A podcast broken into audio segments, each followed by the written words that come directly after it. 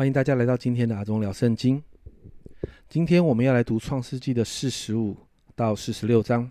在今天的进度的里面，我们看到在创世纪四十五章的一到三节，这里说约瑟在左右站着的人面前情不自禁，吩咐一声说：“人都要离开我出去。”约瑟和弟兄相认的时候，并没有一个人站在他的面前，他就放声大哭。埃及人和法老家中的人都听见了。约瑟对他的弟兄们说：“我是约瑟，我的父亲还在吗？”他的弟兄不能回答，因为在他面前的都惊惶。你看到，在这跟今天这个经文里面呢，约瑟跟哥哥们相认了。这个相认对哥哥来说，不是好像久违了失失散的弟弟那种喜悦。圣经提到他们的反应是惊惶。为什么惊惶？因为约瑟是他们当时动了恶念，卖到埃及，本来想要杀掉的那个弟弟，而这个弟弟现在却掌握了他们生命的生杀大权。但在圣经中不断提到约瑟是一个有神同在的人，也就是说，约瑟一直把自己放在神的心意里面，因此约瑟明白这全都是神的计划。所以，我们看到在圣经中，约瑟这样对哥哥们说。在四十五章五节，现在不要因为把我卖到这里自忧自恨，是神差我在你们以先来，为要保全生命。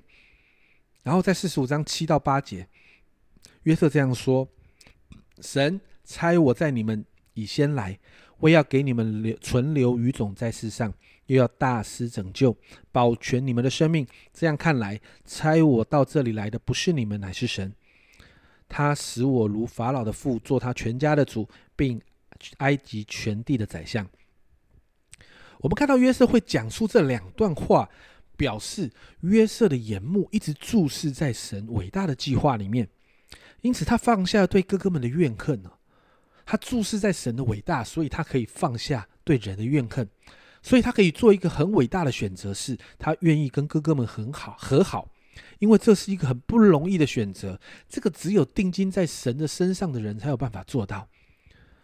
所以你看到约瑟，他是一个与神对齐的人，与神对齐，我们才能够超越这些东西。接着，在四十五章十六节开始，神开始透过约瑟预备了整个以色列家进入埃及的计划。因为约瑟的关系哦，法老也愿意接纳雅各家到埃及住。甚至后面约瑟也为家人预备了歌山地居住，与埃及人稍微隔开一下。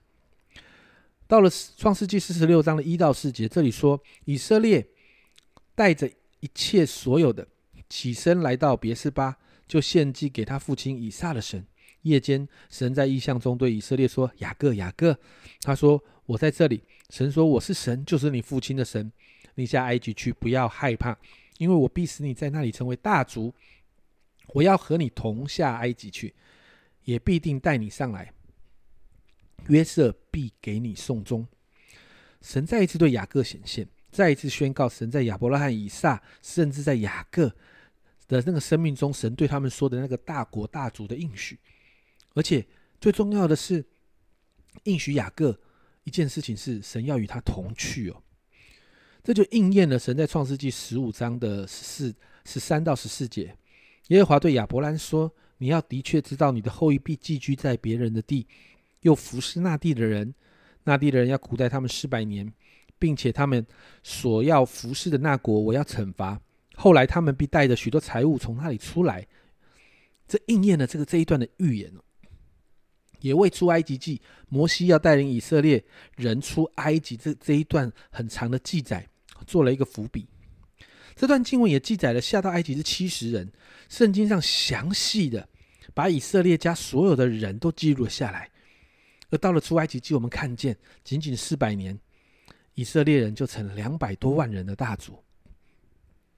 所以你知道吗？从这两章的经文里面，我们就看到，当约瑟和哥哥们提到，好像哥哥们的心一开始是恶的，是恶意把约瑟卖到埃及的。但约瑟在最后，他是这样的解释：是神为了在饥荒中保持整个以色列全家的生命，所以事先把约瑟差遣，用差遣两个字，差遣到埃及。你看到约瑟从神的眼光里面看见哥哥们的出卖，在神的眼中是差遣。家人们，这是一个很不一样的眼光。人心的险恶无法影响神的计划，与神对齐的约瑟非常明白这一点。我们看到，在神的计划里面，神总是能把咒诅变为祝福。在这个不断有挑战和变动的时代啊，其实有很多的东西，当下我们真的觉得不舒服。在当下，我们有时候会有很多的情绪，会有很多的不满。